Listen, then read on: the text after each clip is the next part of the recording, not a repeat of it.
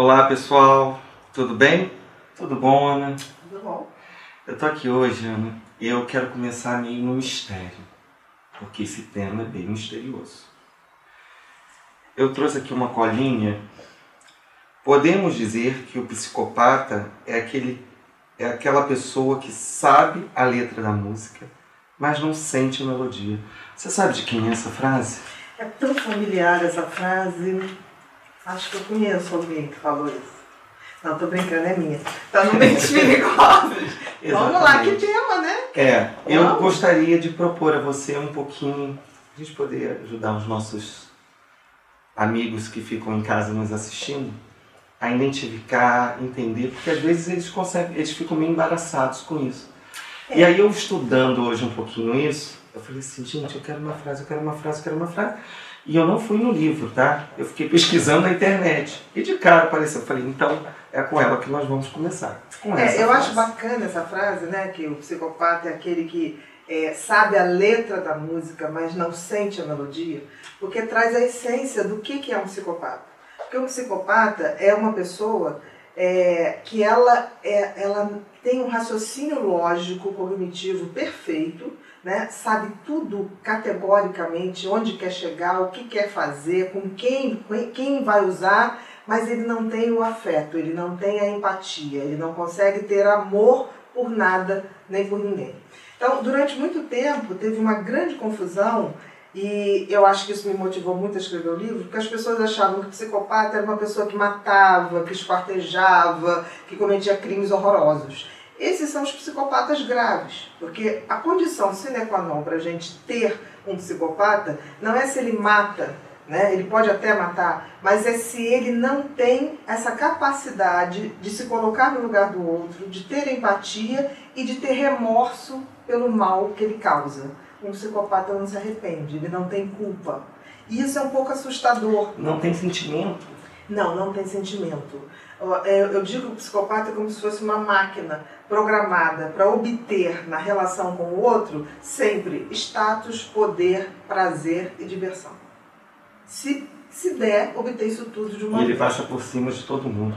Eu achei interessante que quando. Para alcançar seu objetivo, sim, uma pessoa não é uma pessoa como psicopata. Uma pessoa é um veículo que vai ser usado para ele chegar Eu ao seu não lembro objetivo. qual foi a novela, mas eu ainda não tinha muito contato com você. Às vezes você me passava algumas coisas.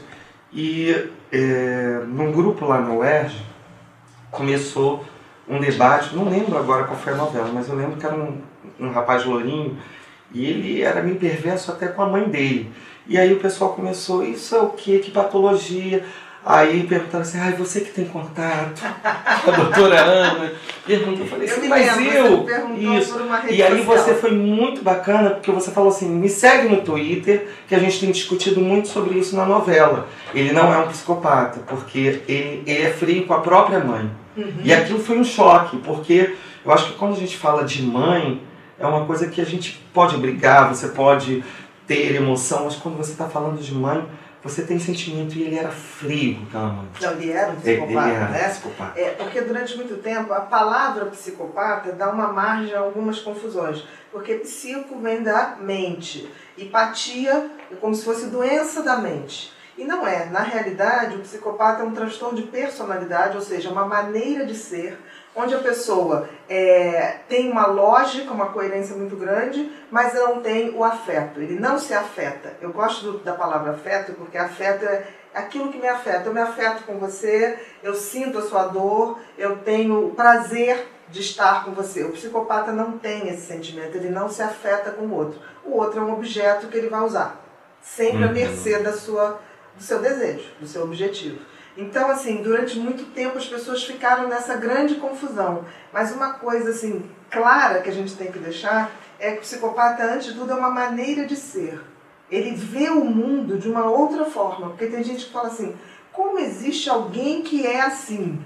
É até difícil imaginar uma pessoa que não tem sentimentos, que não tem afetos. Por isso que é tão difícil a gente acreditar que o psicopata existe. Mas ele existe. Né? Ainda bem que é uma minoria, é uma grande minoria, mas ele existe e ele sempre deixa, por onde ele passa, um rastro de destruição. Eu não estou fazendo propaganda de nada, mas uma das séries que eu tenho maior admiração E eu acho que sempre as pessoas que me falam, será que a, a, a Glória Pérez não vai dar continuidade? Foi dupla, dupla identidade. identidade. Né? E ali, para mim, eu fiquei muito grato e parabenizo ela porque ela conseguiu mostrar de uma forma muito sucinta o que é. é eu acho aquela, aquela, aquela série é maravilhosa. Inclusive, esse ano, né, é, o, o Dupla Identidade ganhou um prêmio nos Estados Unidos que foi considerada a melhor série de todos os tempos sobre psicopatas, inclusive derrubando Dexter. Né? Então, assim, eu acho que a gente não tem essa noção da qualidade da dramaturgia brasileira e da qualidade que foi feita aquele seriado. Aquele seriado é um primor eu acho que nós tivemos um, uma coisa que, que, que, não foi legal, porque naquela época era a, a série era apresentada em capítulos às sextas-feiras. E é muito difícil sexta-feira, né? É. Era uma série que tinha que ter todo dia, porque ela tinha um impacto, ela tinha um. Você queria, você mais. queria mais, queria mais. E na realidade eu acho que perdeu um pouquinho. Mas eu faço um convite às pessoas que vejam, né, pela é. Globo.com, porque dupla identidade é de uma perfeição é de uma didática, né? É com, o Bruno Galhaço faz um psicopata Eu lembro da época do laboratório, assim, é, teve até uma reportagem que falava do olhar dele, que ele teve que treinar muito aquela coisa do olhar, do, dos olhos dele e, e eu não sei se foi você não, ou se não, foi alguém, é, é, aquela coisa do olhar de um tigre, de, de uma não, de uma que ia onça, pegar a né? presa, de uma né? onça, é, essa coisa selvagem, né? Que vê o outro já com aquele objetivo é, nítido, né? De, de, de ser um alimento é, porque usado, é, é, né? esses animais, como o leão, o tigre, eles, eles olham a presa e já focam aquele olhar, né? E eu precisão. não sei, o olhar dele ficou muito forte para mim ali. Não, parecia que ia se transformar. Não, ele conseguiu incorporar aquilo de uma tal maneira. É, a Glória mandou uma foto né, de, de um olhar desses, é, do, de, um, de uma onça, de uma pantera prestes a, a dar o bote. E ele conseguiu reproduzir. Tanto quando acaba o primeiro capítulo, que foca naquele olho, o olho dele é lindo também, né? Que foca naquela coisa, paralisa, né? E a música de abertura e de que permeia toda a série do Sepultura de uma maneira maravilhosa. Quer dizer, eu acho assim, foi um presente poder participar um pouquinho ali daquele processo e é uma peça, uma série que vale a pena ser vista porque é uma aula, é, é uma, aula, é uma aula. uma aula. E como que seria essa coisa, né? Assim, eu, eu queria até propor. Como identificar, né? Identificar. É, porque isso... é um tema que passa do nosso tema de sábado. Não, né? não. Dá vontade de a gente ficar aqui conversando, porque você deve ter muito que nos proporcionar. Não, a gente tem que isso. falar em, em, em, partes, né? Tipo assim, porque o psicopata ele está em todo o ambiente, né? Dentro é, de casa? Ele pode estar dentro de casa, ele é, pode se ele é estar... é frio com tudo, ele pode Porque, veja bem, é, é, muito difícil que a gente não tenha, um, dentro de uma família, não estou falando um pequeno núcleo, mas de uma família inteira, é bem provável que a gente tenha. Estatisticamente, é bem provável que você tenha alguém num trabalho. Quanto mais pessoas você uhum. tem, você tem a, a maior probabilidade. Então, assim, é, é interessante a gente ver isso porque as pessoas sempre acham que é uma coisa que está longe, é alguém que vai matar. Não, porque você tem graduação da psicopatia. Você tem o psicopata leve, o moderado, o grave.